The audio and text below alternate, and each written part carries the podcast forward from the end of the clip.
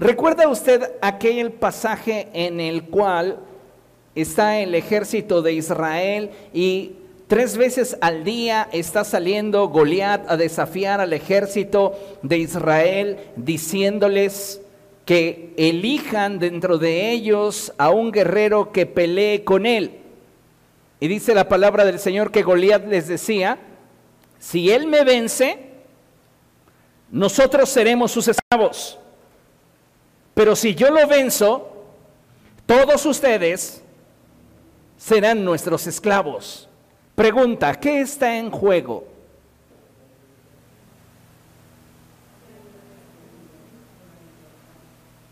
El gobierno. Porque quien cede, quien pierde, le cede automáticamente el gobierno al otro.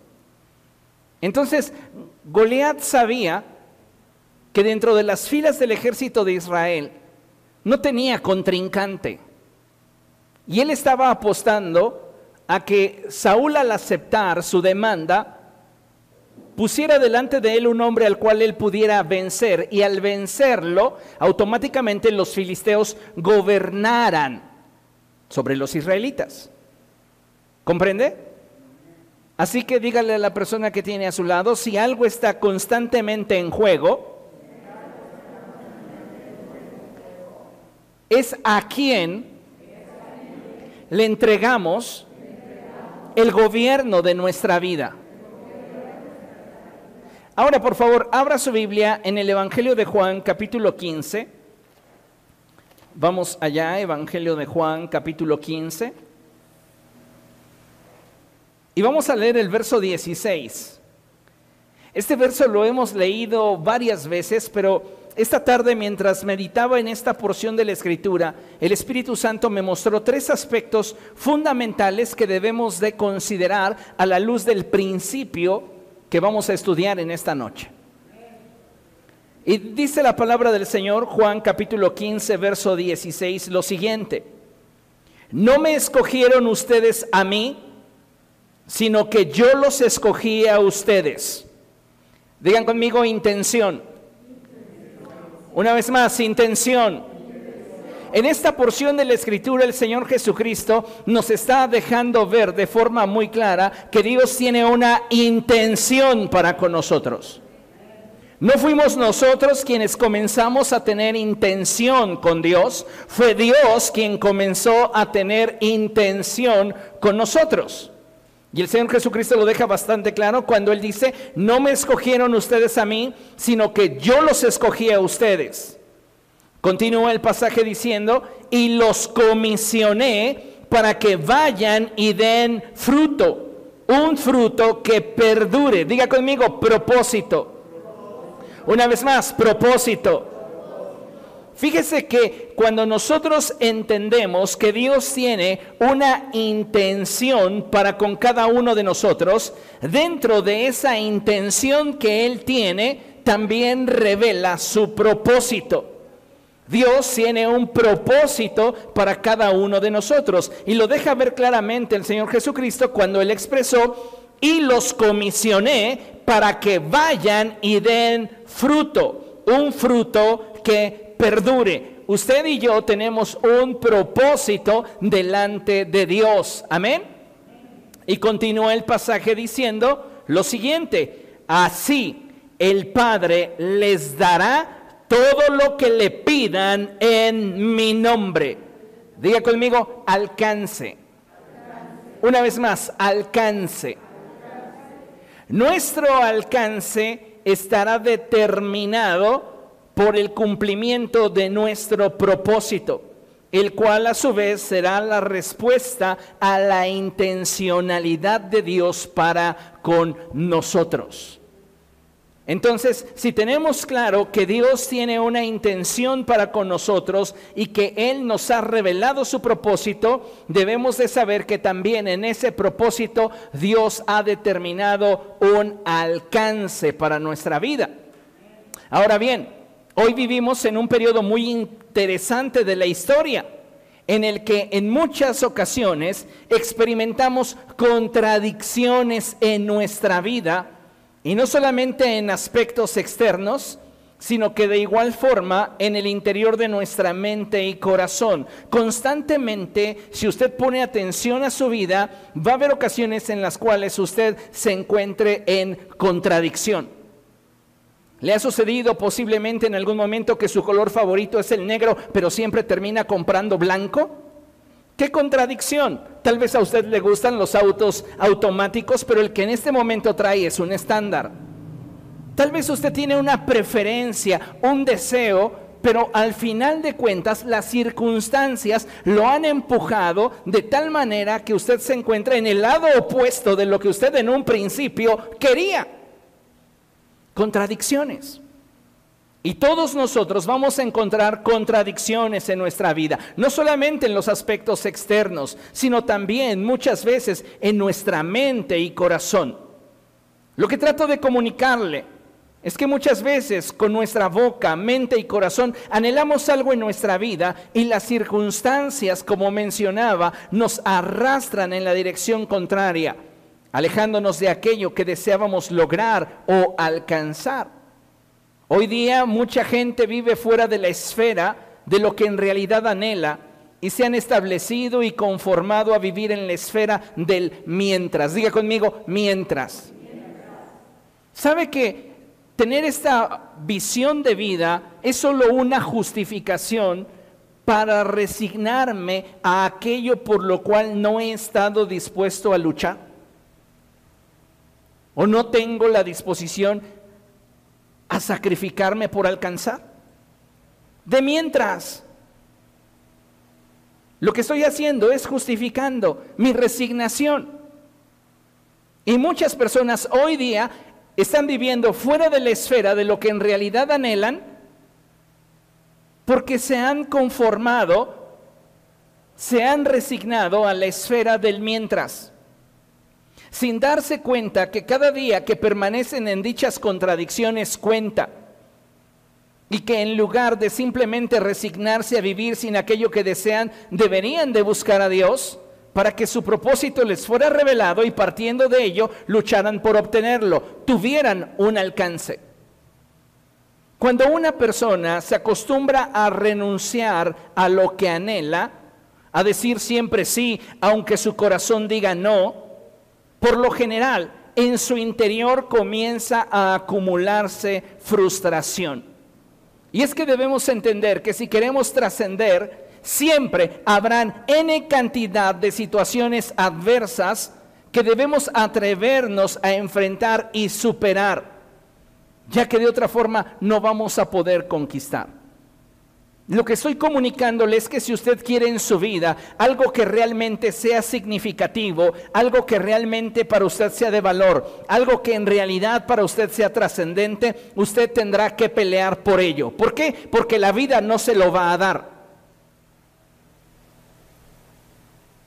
Y muchas veces, amados hermanos, aun cuando tenemos el potencial, aun cuando tenemos la capacidad, aun cuando tenemos, si usted me lo permite, la autorización del cielo para conquistar y poseer aquello que nuestro corazón está a alcanzar, muchas veces nos resignamos cuando enfrentamos un obstáculo.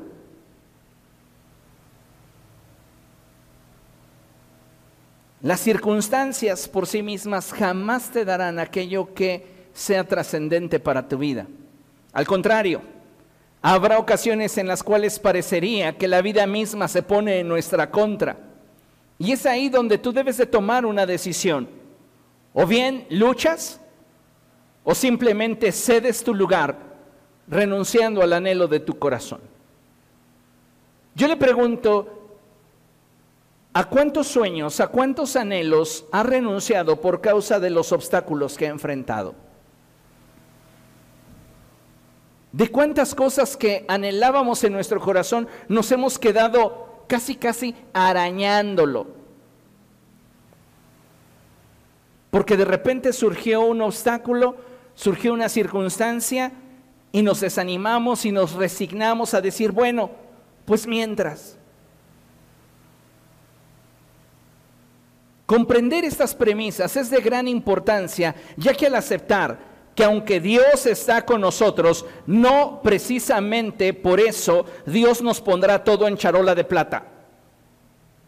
Diga conmigo, Dios está conmigo. Una vez más, Dios está conmigo. Pero eso no es garantía de que todo lo que yo quiero en mi vida venga de forma automática o llegue fácilmente. Cuando nosotros entendemos esta realidad, esto nos ayuda a forjar en nuestro interior nuestra fe y carácter, permitiéndonos ser creyentes completos y determinados para cumplir con el propósito de Dios, teniendo el alcance que Él desea. Mire, considere lo siguiente. Vernos realizados y plenos como seres humanos e hijos de Dios, esto, amados hermanos, es algo que un altísimo porcentaje de seres humanos nunca van a alcanzar. El verse realizados y plenos. ¿Por qué? Porque la gran mayoría de seres humanos cuando enfrenten un obstáculo se van a resignar. Aún lo intenté, aún pues de mientras.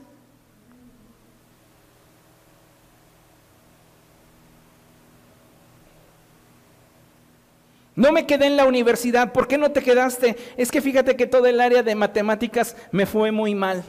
Ay, ¿qué piensas hacer? Bueno, pues de mientras voy a empacar productos. ¿Y cómo vas a fortalecer el área por la cual no te quedaste? Pues ya lo veré unas dos semanas antes de presentar la segunda vuelta. ¿Le parece a usted lógico?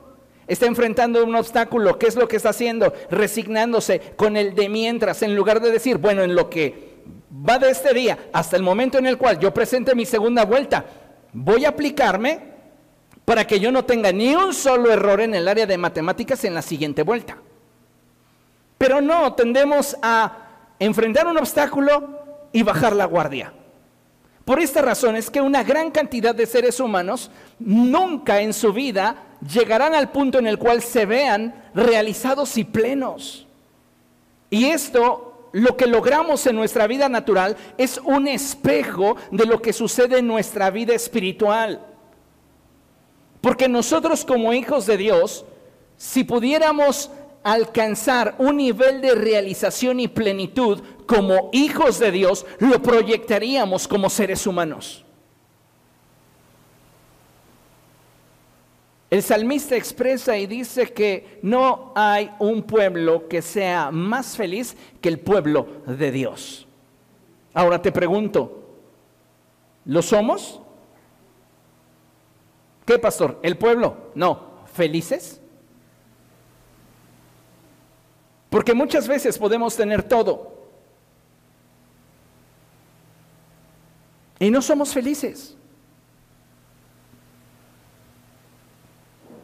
No valoramos lo que tenemos.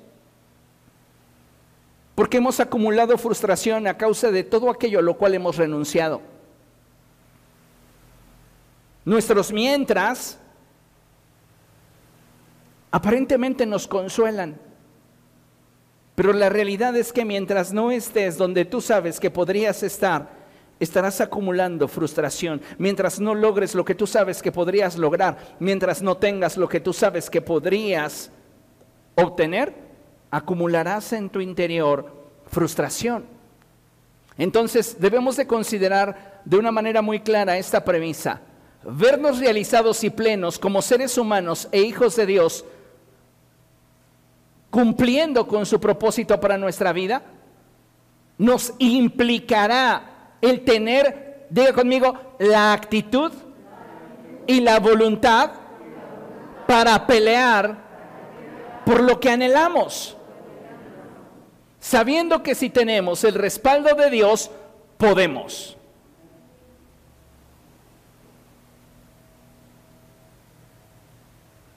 No siempre alcanzar lo que deseamos, obtener lo que queremos es fácil. No siempre va a ser sencillo. Habrá ocasiones en las que tengamos que pelear por el resultado que anhelamos. Ya que el Señor, amados hermanos, nos advirtió esas circunstancias. Si Él dijo, en el mundo enfrentarán aflicción, pero no tengan temor, porque yo he vencido al mundo. Hay muchas ocasiones en las que esta expresión del Señor Jesucristo la tenemos presente en nuestra mente, pero no ha bajado a nuestro corazón. ¿Y qué es lo que tenemos en nuestra mente? Pues esa expresión de que en el mundo tendremos aflicción. Y pareciera que nos estamos amoldando solo a esta parte de la expresión de Jesús. ¿Ha escuchado usted sufrir me tocó a mí en esta vida? ¿Ha escuchado a gente decir, por ejemplo, recordando al poeta secular, yo no nací para amar? Y en ocasiones llegamos a abrazar ciertos conceptos e ideas que nos amoldan a un estilo de vida que no es el que en realidad deseamos, pero que lo justificamos pensando que las circunstancias en algún momento cambiarán lo que en ese instante o tiempo estamos enfrentando. Pero no va a suceder así. Muchos de nosotros estamos con esa expresión que en el mundo enfrentaremos aflicción y con eso es con todo lo que nos quedamos. ¿Sabe? Si en el camino hacia el cumplimiento de mis anhelos se encuentra un obstáculo, no debería resignarme, pero la gran mayoría de personas se resignan y piensan, es que si fuera la voluntad de Dios sería fácil. ¿Cuántos de nosotros hemos pensado eso en algún momento? Es que si fuera de Dios ya se hubiera dado. ¿Quién te engañó? ¿Quién te mintió? ¿Quién te enseñó tan erróneamente?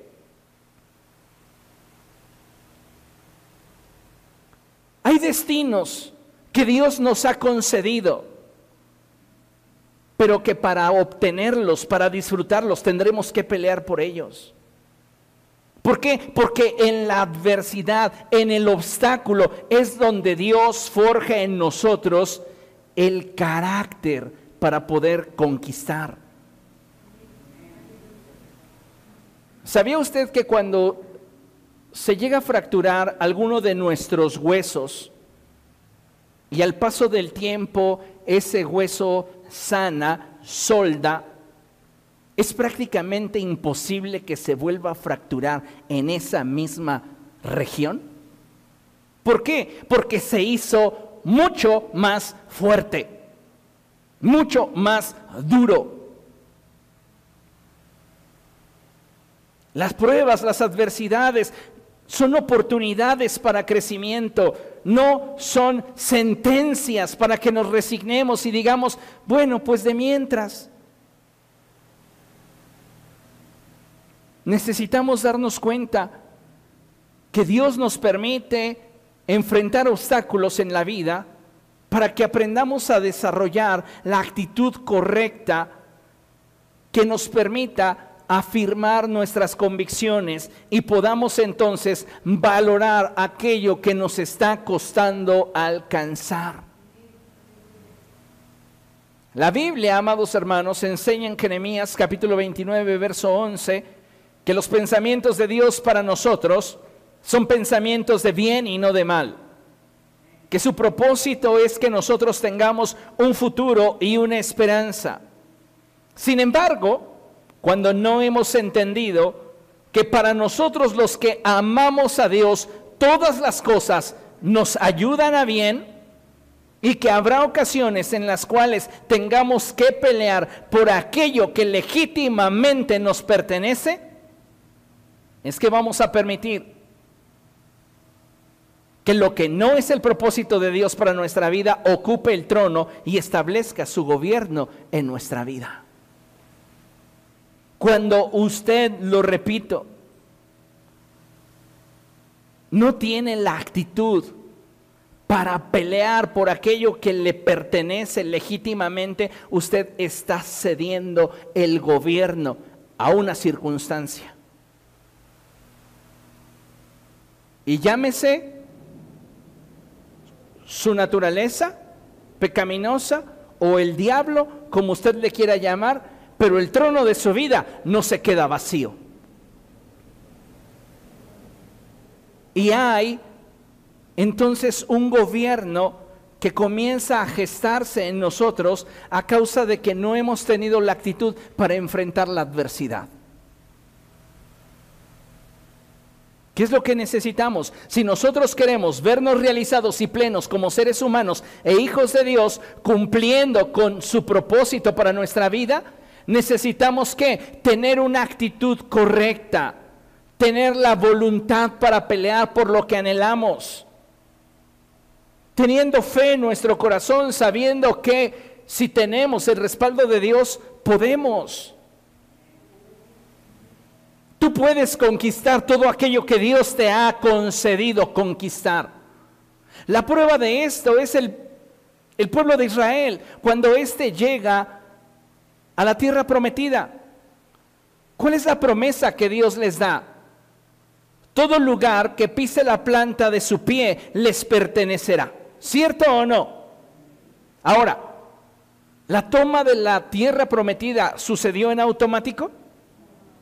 Los pueblos que vivían en ese lugar les dijeron, bienvenidos, este lugar es para ustedes.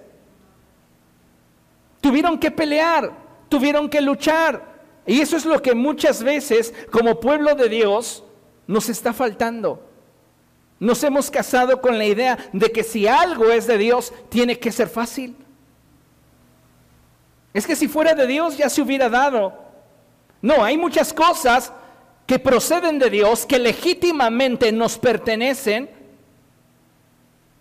pero que Dios está esperando que desarrollemos el carácter, la actitud y la determinación para pelear por ello.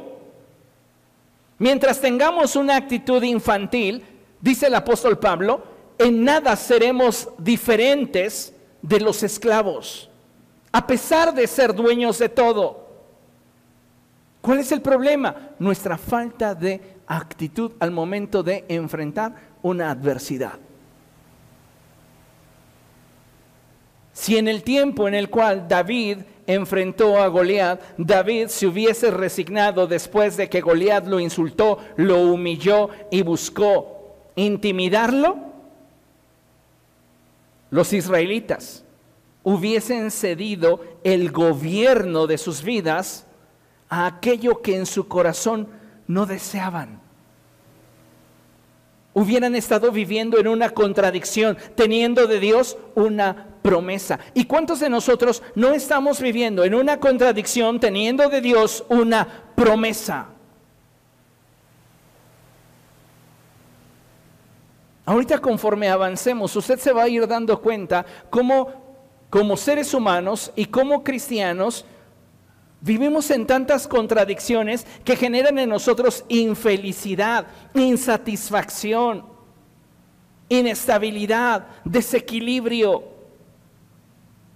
Y por esa razón es que no podemos dar el fruto que Dios desea que demos. El Señor Jesucristo dijo, no me escogieron ustedes a mí, yo los escogí a ustedes. Tengo una intención para con ustedes.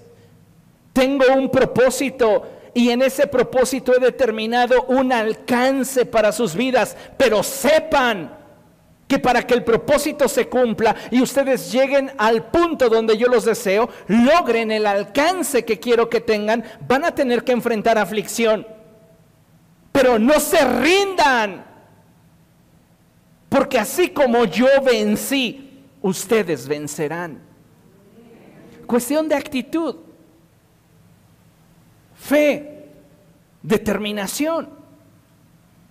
¿Cuántas veces enfrentamos problemas y entonces decimos, no, pues esa es una señal del cielo de que no es por ahí? Fui a pedir trabajo y me dijeron que no. Yo creo que el Señor quiere que sea vagabundo. ¿Verdad que no? Parece absurdo. Pero muchas veces en otras áreas de nuestra vida comprometemos el gobierno que queremos por ceder ante un gobierno que no queremos.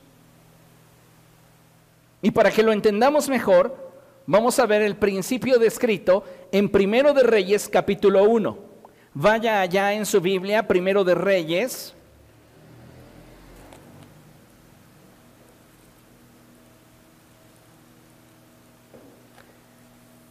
Capítulo 1. Y antes de que comencemos a trabajar sobre el capítulo 1 de Primero de Reyes, vamos a leer lo que tenemos proyectado aquí en la pantalla. Amén. Y dice así, es importante que como hijos de Dios hagamos un autoanálisis de nuestra vida y descubramos si en algún área de nuestra vida está gobernando aquello que no debería gobernar. ¿Quién gobierna? Es el título de nuestra enseñanza en esta noche. ¿Quién está gobernando en tu vida? Y para poder comprender mejor es que vamos a analizar este capítulo de Primero de Reyes. Y dice la escritura así. Vamos a Primero de Reyes 1. Dice la palabra de nuestro Dios. El rey David era ya tan anciano y tan entrado en años que por más que lo abrigaban, no conseguía entrar en calor. Diga conmigo, David es un anciano. Está a poco tiempo de morir. Dice la escritura que David era ya un anciano y que por más que lo abrigaban no conseguía entrar en calor. Por eso sus servidores le dijeron, busquemos a una joven soltera para que atienda a su majestad y lo cuide, y se acueste a su lado para darle calor. Así que fueron por todo Israel en busca de una muchacha hermosa y encontraron a una tsunamita llamada Abisag. Diga conmigo, Abisag. Y se la llevaron al rey. La muchacha era realmente muy hermosa y se dedicó a cuidar y a servir al rey, aunque el rey nunca tuvo relaciones sexuales con ella. En esta porción de la escritura, en estos primeros versos, encontramos la situación que David está enfrentando y cómo es que sus siervos están buscando una solución para traer alivio al corazón del rey y a su cuerpo. Entonces, en este contexto vemos a un rey que está entrado en años y que está enfrentando una crisis personal.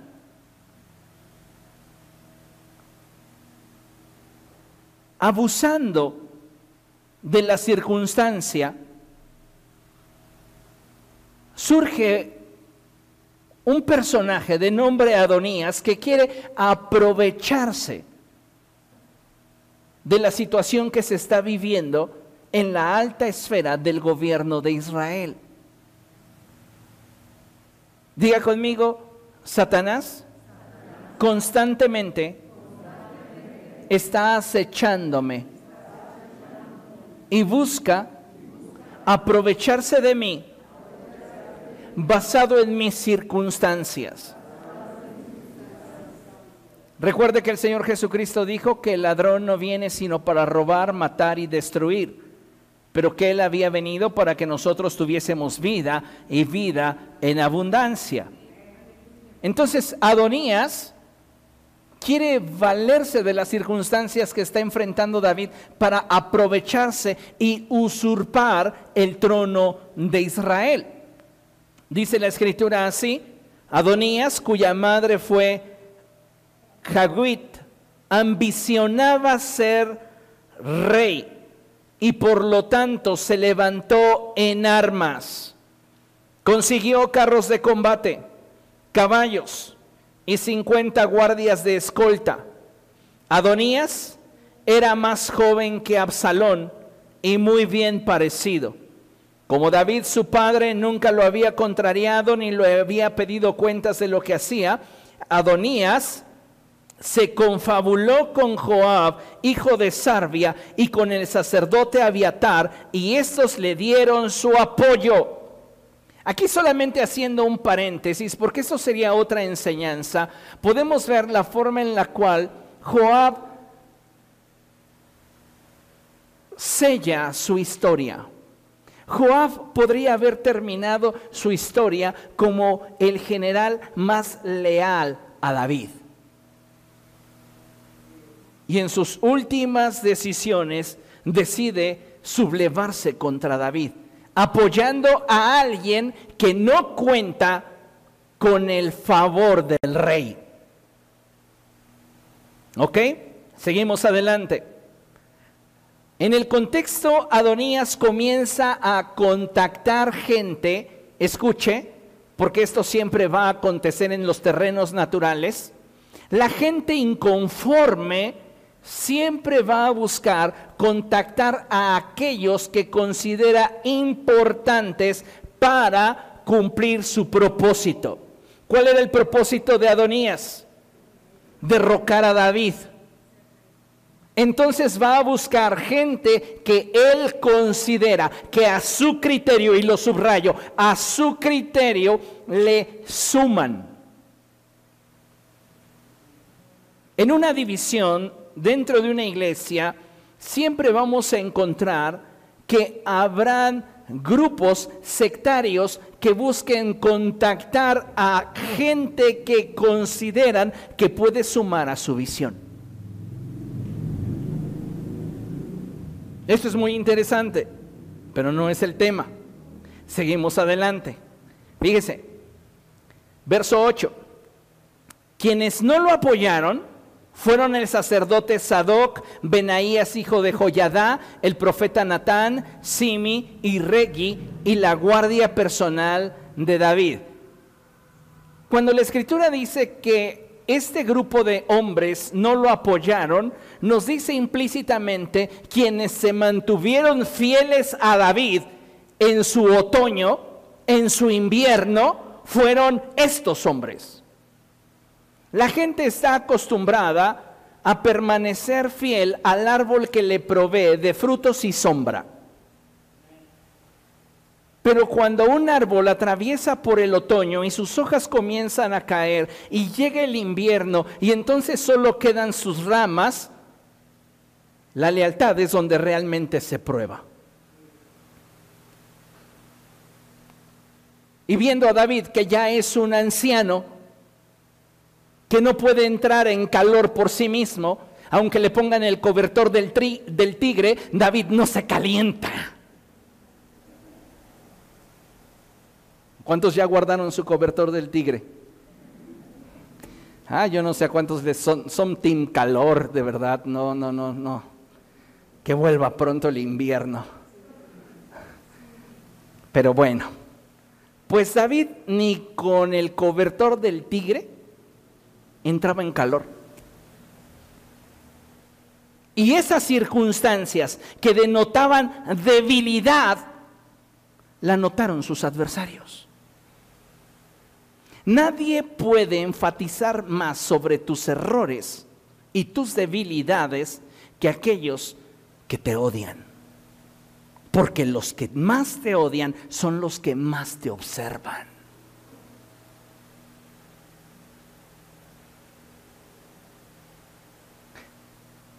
Continuamos. Dice, dice la escritura, quienes no lo apoyaron fueron el sacerdote, quienes se mantuvieron leales a la debilidad de David, quienes se mantuvieron fieles a la investidura de David, sin importar la condición en la cual en ese momento David tenía, ellos se mantuvieron fieles a él. ¿Quiénes? Dice la escritura, Sadoc, Benaías, hijo de Joyadá, el profeta Natán, Simi y Regi y la guardia personal de David. Pero qué terrible, Joab no pudo mantenerse leal a David.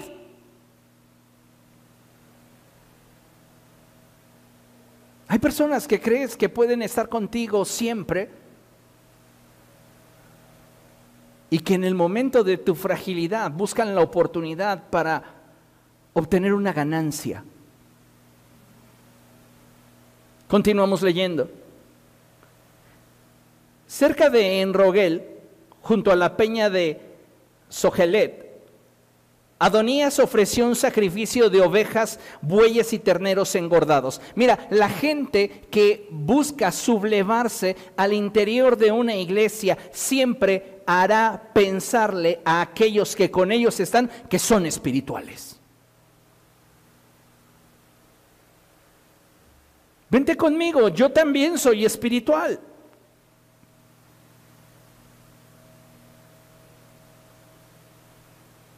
Usted ve en perspectiva. Y quiero aplicar aquí una porción de la escritura en la cual está la mujer encontrada en el acto mismo de adulterio.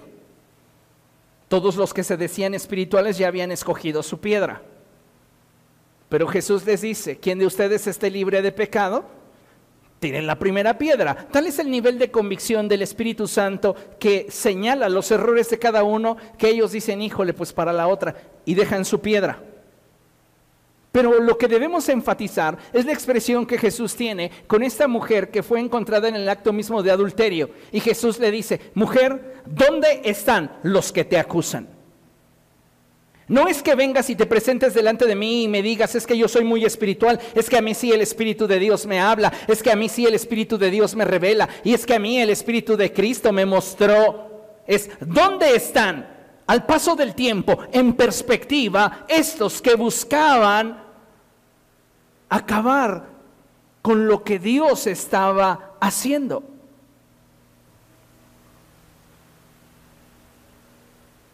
Vean lo que continúa diciendo. Dice que Adonías ofreció un sacrificio de ovejas, bueyes y terneros engordados. Invitó a todos sus hermanos, los hijos del rey, y a todos los funcionarios reales de Judá. Lea conmigo, verso 10. Pero no invitó al profeta Natán. ¡Qué gandalla! No, es que hay gente que no te va a contactar, que no va a querer una alianza contigo, porque sabe que tú eres leal a una causa mayor que ellos. Eso les provocaría desventaja.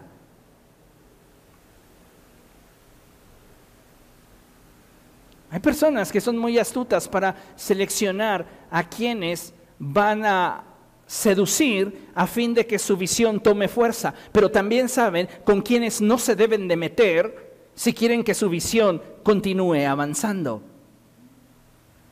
Dice la escritura que aun cuando Adonías aparentaba ser muy espiritual, no decidió, decidió no invitar al profeta Natán, ni a Benaías, ni a la guardia real, ni a su hermano Salomón. Por eso Natán le preguntó a Betsabé, la madre de Salomón, ¿ya sabes que Adonías, el hijo de Hagit, se ha proclamado rey a espaldas de nuestro señor David? Lea conmigo, verso 12. Pues si quieres salvar tu vida y la de tu hijo Salomón, déjame darte un consejo. Ve a presentarte ante el rey David y dile, ¿acaso no le había jurado su majestad a esta servidora suya que mi hijo Salomón lo sucedería en el trono? ¿Cómo es que ahora el rey es Adonías?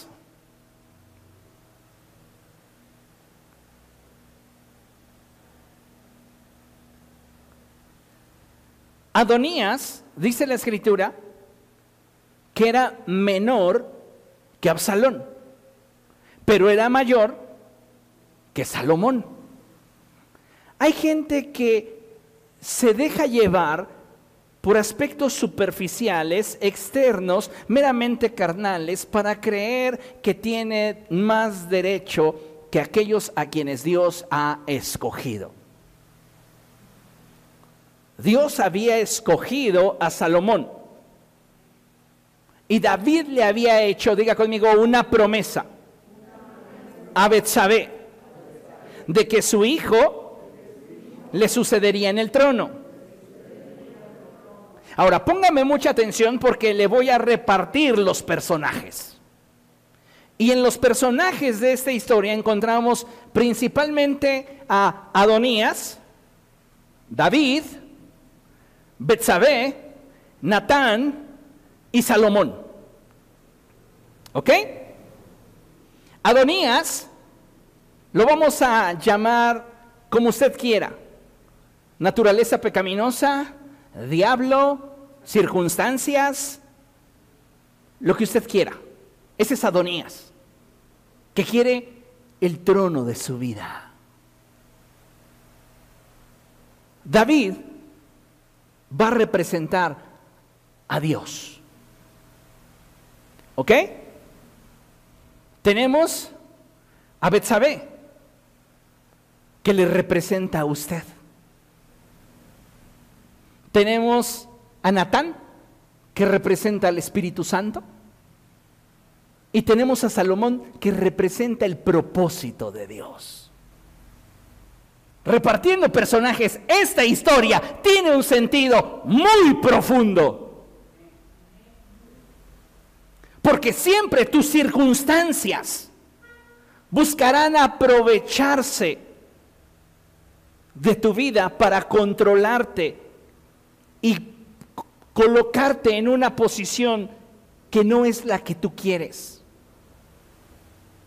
Pero si tú tienes de Dios una promesa como la tenía Betsabe, que nos representa a nosotros la iglesia, podemos reclamarle a Dios lo que Él nos ha prometido para que podamos ver el propósito cumplido a través de lo que Él en su gracia nos ha concedido.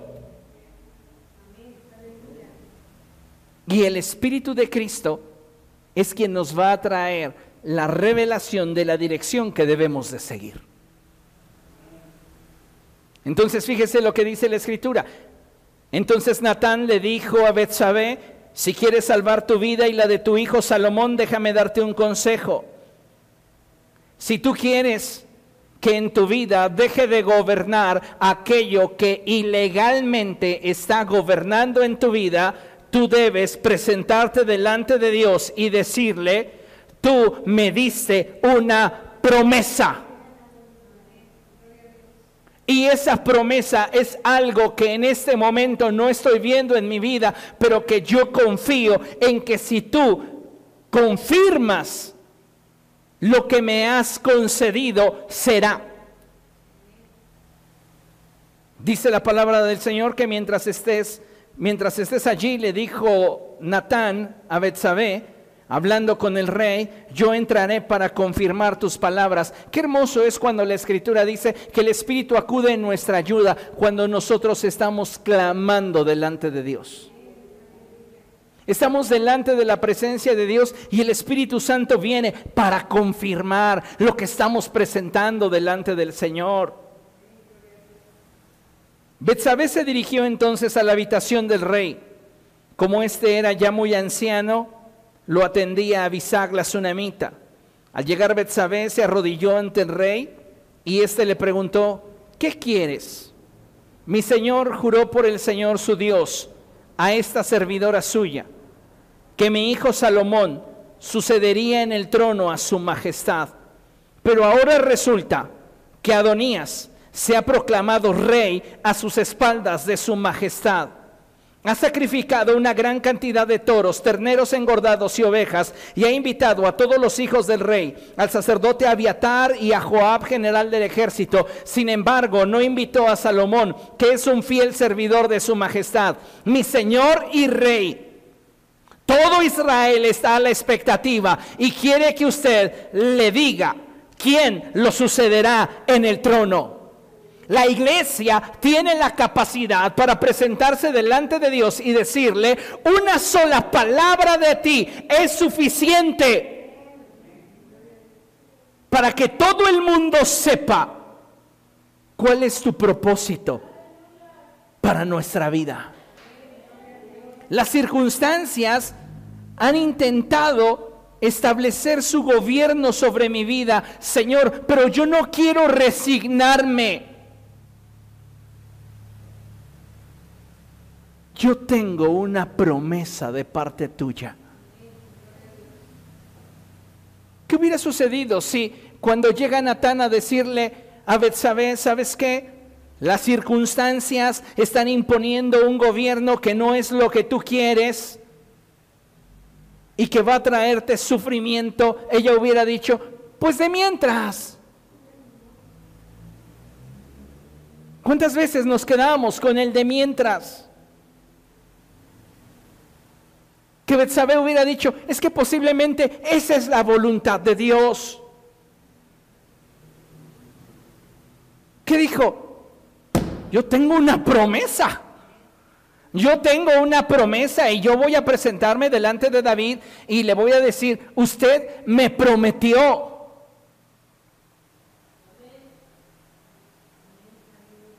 ¿Qué le dijo David? Te cumplo. Te cumplo. ¿Qué le va a decir el Señor a la iglesia cuando la iglesia le presenta al Señor una promesa? Te cumplo. ¿O usted cree que Dios no va a pelear por usted? Dios está esperando que nosotros, apoyados en sus promesas, reclamemos lo que legalmente nos pertenece.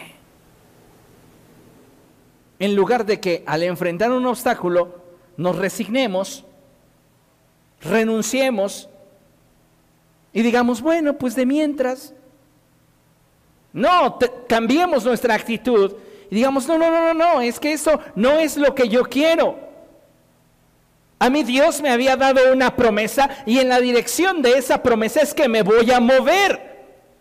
Porque el Espíritu Santo me está mostrando que esto que está usurpando el trono de mi vida me va a traer conflicto. No es lo que yo quiero. No puedo decir mientras.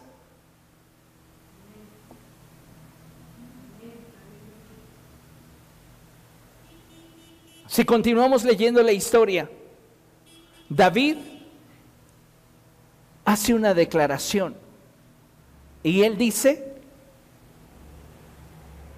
pongan a Salomón sobre mi burra y que sea declarado como rey en Israel.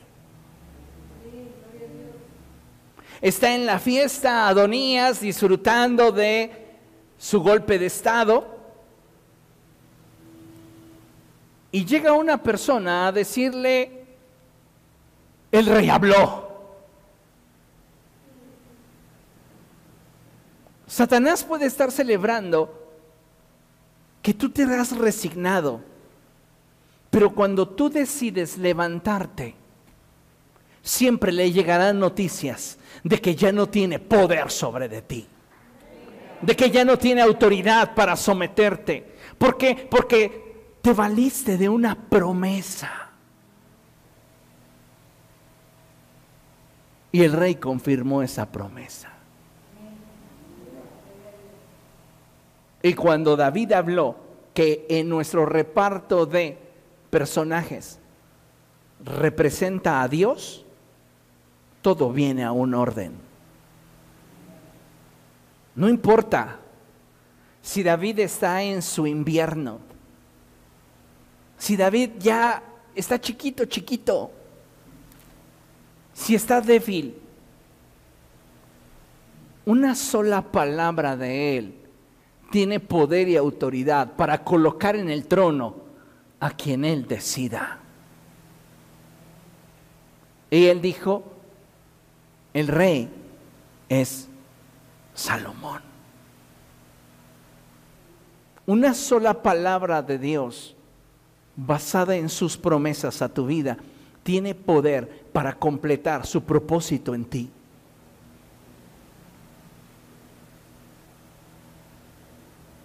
Dice la palabra de Dios que cuando llegó este personaje a decirle a Adonías que ya David había proclamado rey, a Salomón, todos los hijos de David que habían sido invitados a la fiesta huyeron despavoridos.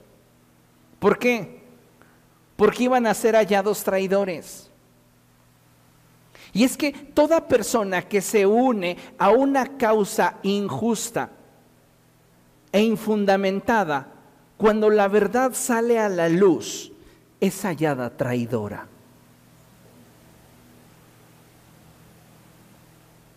Ellos podrían haber dicho, no, pues es que a mí me invitó y me dijo que íbamos a adorar a Dios, hasta presentó ahí sus bueyes, sus ovejas, todo el ambiente era tan bonito, ay, me hizo recordar mis mejores momentos. Sí, pero hiciste alianza con alguien equivocado y como hiciste alianza con alguien equivocado a la luz de la verdad, estás traicionando al rey. Por eso tenían temor. ¿Qué hizo Adonías? Dice la escritura que dejó allí la fiesta, dejó allí la adoración y corrió al santuario y se agarró de los cuernos del altar.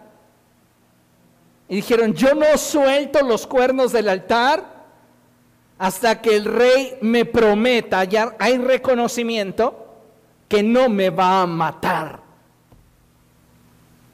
Y entonces Salomón lo manda a llamar y le dice, si tú demuestras ser una persona leal, no te va a pasar nada. Vete a tu casa. Y así fue. Se fue a su casa. Pero tiempo después nos dice la escritura que Adonías tiene una entrevista con Betsabé y le pide la mano de Abisag. ¿Quién es Abisag? Lo leímos al principio. Era la chica que atendía a David. David no tenía relaciones sexuales con ella, pero ella le proveía a David vida, cosa que ninguna otra persona podía proveerle a David. Era quien compartía los sueños del rey. Entonces ella era una pieza fundamental en el establecimiento del reino de Israel, porque nadie conocía la mente ni el corazón de David como para llevar el reinado de Israel al siguiente nivel como Abisag. Porque ¿de qué creen que hablaba David mientras estaba en esa cama? De lo que él anhelaba que llegara a ser Israel. De los sueños que él no alcanzó a cumplir. Entonces quien tuviera a tenía el reino. Y cuando Betsabé se presenta con Salomón para decirle que su hermano Adonías quiere que le dé por esposa a Abisag, entonces Salomón lo manda a matar. ¿Por qué? Porque está traicionando la corona real.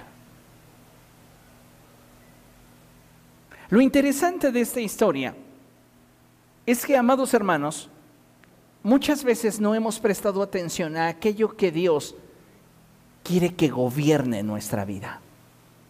En otras palabras, Dios quiere que gobierne en nosotros la paz, pero está gobernando la inestabilidad. Dios quiere que nuestra vida gobierne la salud y que seamos prósperos, pero está gobernando la enfermedad y la escasez. ¿Por qué? Porque hay una adonías en nuestra vida, hay circunstancias, hay decisiones que hemos tomado que nos están alejando del propósito original que está en el corazón de Dios. El propósito que estaba en el corazón de David era que lo sucediera en el trono Salomón, no Adonías, pero Adonías se aprovechó de las circunstancias y del ocaso del rey para usurpar un lugar que no le correspondía. Así tus circunstancias van a usurpar cuando vean la oportunidad el trono de tu corazón para comenzar a gobernar en tu vida. Cuando nosotros entendemos esta verdad es que podemos llegar a tener una conciencia más clara de cuál es la voluntad de Dios para cada uno de nosotros. La pregunta es, ¿quién está gobernando hoy en las diferentes áreas de tu vida? ¿El propósito de Dios o tus circunstancias? ¿Tienes una Adonías en algún área de tu vida?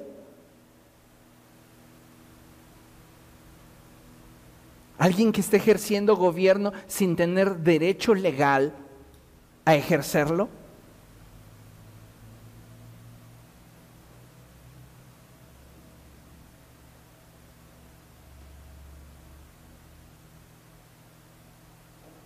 ¿Sabe cómo puede usted identificar quién gobierna? Contraste lo que vive con lo que Dios dice que debería vivir. Si está en la misma sintonía, el propósito de Dios está gobernando. si es completamente contrario, usted tiene un Adonías.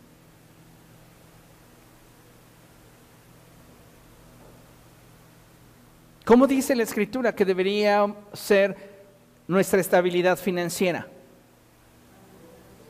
Amplia. Deberíamos ser prósperos, bendecidos. Ay, pastores, que yo estoy lleno de deudas. Tengo la tarjeta de crédito que se desborda. ¿Quién está gobernando en tu área financiera? ¿El propósito de Dios o las circunstancias?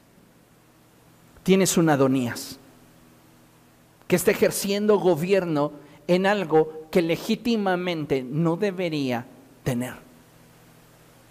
Porque si vivimos conforme a la palabra de Dios, no deberíamos estar atravesando por ese proceso, por ese problema, por esa circunstancia. Deberíamos tener el valor para enfrentar los obstáculos y luchar para que el propósito de Dios sea el que ocupe el trono en nuestra vida, en esas áreas pero como nos conformamos, cedemos el trono. Y entonces tenemos a usurpadores gobernando y ejerciendo control sobre diferentes áreas de nuestra vida. ¿Lo está entendiendo? Mire, para que el propósito de Dios, para que Dios cumpla su propósito en nosotros, hay cuatro cosas bien interesantes. Y lo primero es que debemos atrevernos a confiar en Él. ¿Por qué Betsabé es capaz de buscar a David?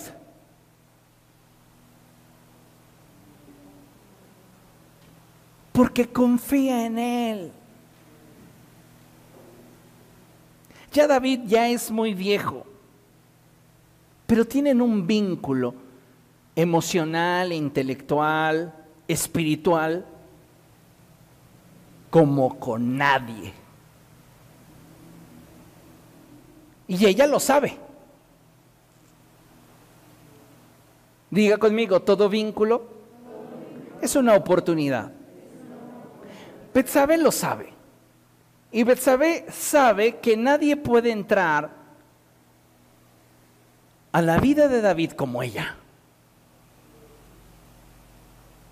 Entonces cuando las circunstancias pretenden arrancar el destino que el rey había proclamado sobre su vida, ella tiene una capacidad y es la de poder presentarse delante de David sabiendo que puede confiar en él. ¿Quién es Betsabé? La iglesia. La iglesia tiene que atreverse a confiar en Dios. Amén. Ahora, para que Dios cumpla su propósito, tenemos que estar dispuestos, en caso de ser necesario, a pelear por lo que nos ha concedido. Deja de resignarte, deja de justificar y decir, pues de mientras. Atrévete a pelear por lo que Dios te ha concedido. Imagínense, viene el Espíritu Santo a la iglesia y le dice, ¿sabes qué? Las circunstancias te están golpeando muy fuerte en esta área de tu vida. Preséntate delante de Dios y recuérdale la promesa que te dio para esa área de tu vida. Y cuando tú le estés recordando la promesa que Él te dio para esa área de tu vida, yo me presentaré junto a ti y confirmaré lo que estás diciendo. Entonces el rey, que es Dios, promulgará y ratificará la promesa que te dio. Y cuando tú tengas de Él esa nueva palabra, tendrás el propósito que Él ya había concedido anticipadamente. Pero ¿qué hubiera pasado si entonces al escuchar la voz del Espíritu en Natán, Betsabé hubiera dicho, pues de mientras, le aseguro una cosa, Adonías lo hubiera mandado matar a ella y a Salomón. Les mencioné, el ladrón no viene sino para robar, matar y destruir. Y si tú le das la oportunidad al diablo, él va a robar, matar y destruir en tu vida. Para que Dios cumpla su propósito, no debemos olvidar su promesa a nuestra vida. Betsabé tenía presente la promesa que David le había dicho.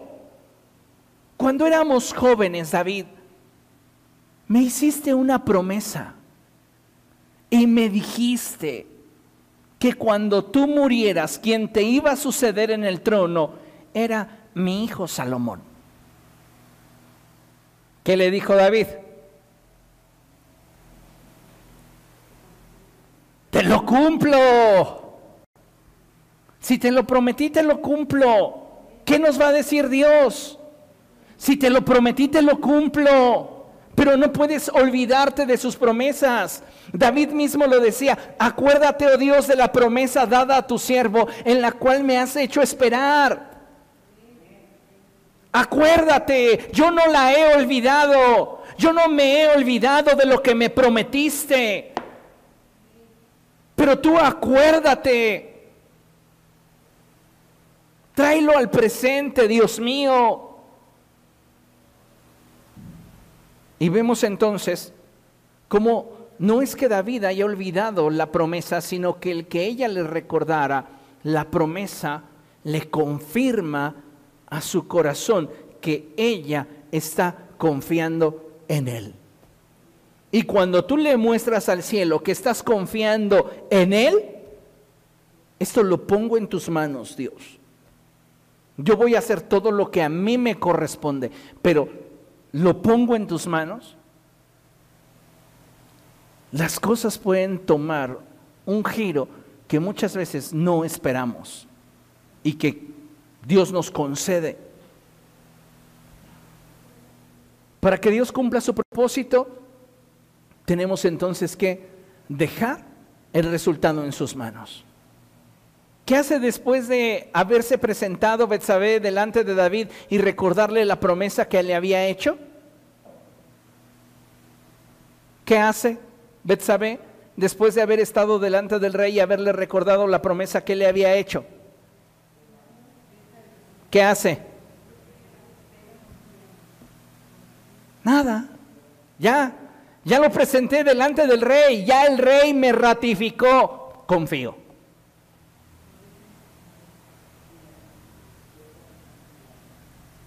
Escuche, la historia del propósito de Dios en tu vida se escribirá siempre sobre la base de un espíritu valiente y determinado.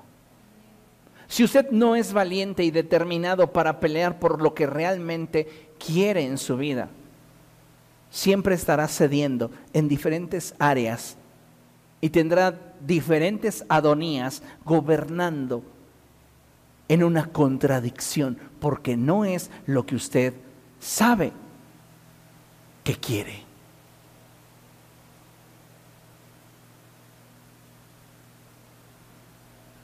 Dice la escritura en el primer libro de Samuel, capítulo 17, versos 34 al 36, lo siguiente. David le respondió, a mí me toca cuidar el rebaño de mi padre. Cuando un león o un oso viene y se lleva una oveja del rebaño, yo lo persigo y lo golpeo hasta que suelta la presa. Y si el animal me ataca, lo agarro por la melena y lo sigo golpeando hasta matarlo. Si este siervo de su majestad ha matado leones y osos, lo mismo puede hacer con ese filisteo pagano, porque está desafiando al ejército del Dios viviente. David tiene esa actitud aguerrida y valiente para pelear por aquello que se ha puesto en sus manos. Y es la actitud que debe de prevalecer en nosotros. Amén. Concluimos con este pasaje de Apocalipsis capítulo 3, verso 11. Y lo leemos juntos, por favor, a la cuenta de tres.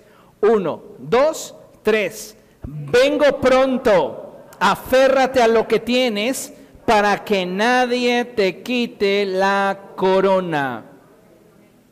Aférrate a lo que tienes. Pelea por lo que te ha sido concedido. ¿Comprende? Si en el camino hacia el establecimiento del propósito de Dios encuentro adversidad, ¿me voy a resignar? ¿Me voy a rendir? ¿Me voy a justificar en un pues de mientras... No, tengo que tomar la actitud correcta para enfrentar esa adversidad, para enfrentar ese obstáculo y entonces en fe presentarme delante de Dios y recordarle sus promesas. ¿Para qué? Para que ninguna circunstancia usurpe el trono de mi corazón, de mi vida, de mi temporalidad y comience a destruir lo que Dios me había dado. Sino que quien realmente prevalezca en mi vida sea el propósito de Dios a causa de una promesa. Aférrate. Dile a la persona que tienes a tu lado, si tú quieres alcanzar algo extraordinario, aférrate, aférrate. Una enorme cantidad de personas en nuestra generación viven frustradas porque no saben aferrarse a lo que realmente vale la pena tener en sus vidas. siguen acumulando frustración porque se justifican en el de mientras. Somos hijos de Dios y Él te quiere ver tanto humanamente como espiritualmente realizado y pleno. Por eso sus planes son de bien para nosotros. Por eso Él quiere darnos un futuro y una esperanza pero vendrán adversidades, vendrán obstáculos, habrán situaciones difíciles. Por eso la escritura dice a través del profeta Joel, proclamad esto entre las naciones, proclamad guerra, despertad a los valientes, acérquense, vengan todos los hombres de guerra. Tu actitud determina tu alcance. Leíamos al principio, no me escogieron ustedes a mí, yo los escogí a ustedes. Intencionalidad. Y los comisioné para que vayan y den fruto, un fruto que perdure. Propósito. Y entonces todo lo que ustedes pidan en mi nombre, mi Padre se los dará. Alcance. Cuando tú estás en Cristo, la intencionalidad, el propósito y el alcance están garantizados. ¿Qué es lo único que necesitamos? Actitud.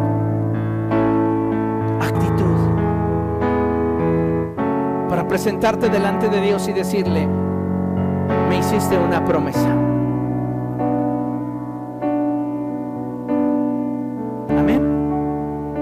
Póngase de pie, vamos a dar gracias a Dios. Aleluya. Hermoso, hermoso es el Señor.